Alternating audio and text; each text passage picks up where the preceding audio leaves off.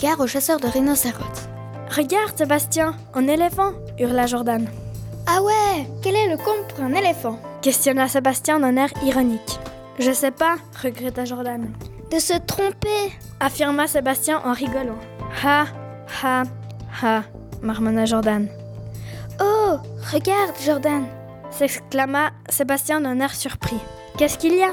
Répondit Jordan en ronchonnant. Des gouttes de sang fraîche ajouta le jeune garçon. Quoi?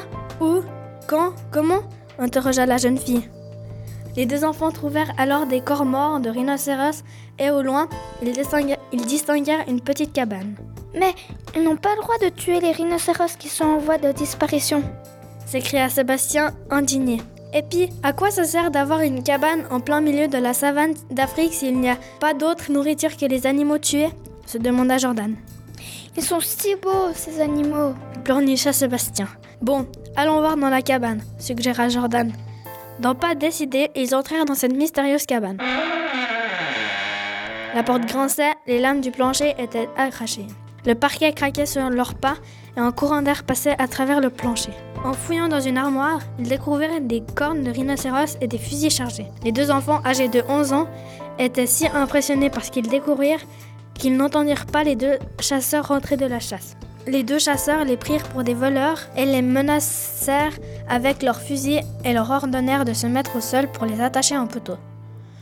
monsieur, on n'a on a rien fait, on est juste en été avec notre classe, on explore la savane, bégaya Jordan. Tais-toi et bouge pas, exigea l'un des chasseurs. Mais qu'allons-nous faire d'eux? déclara l'autre chasseur.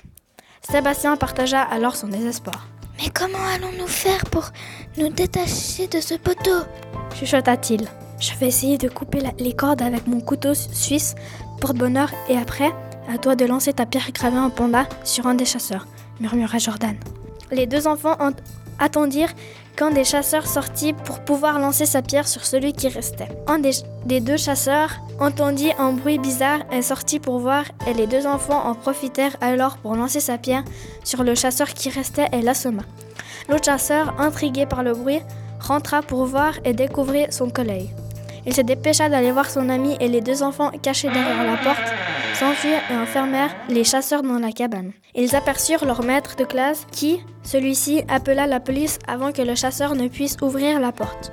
Ensuite, le maître protégea ses élèves le temps que la police arriva.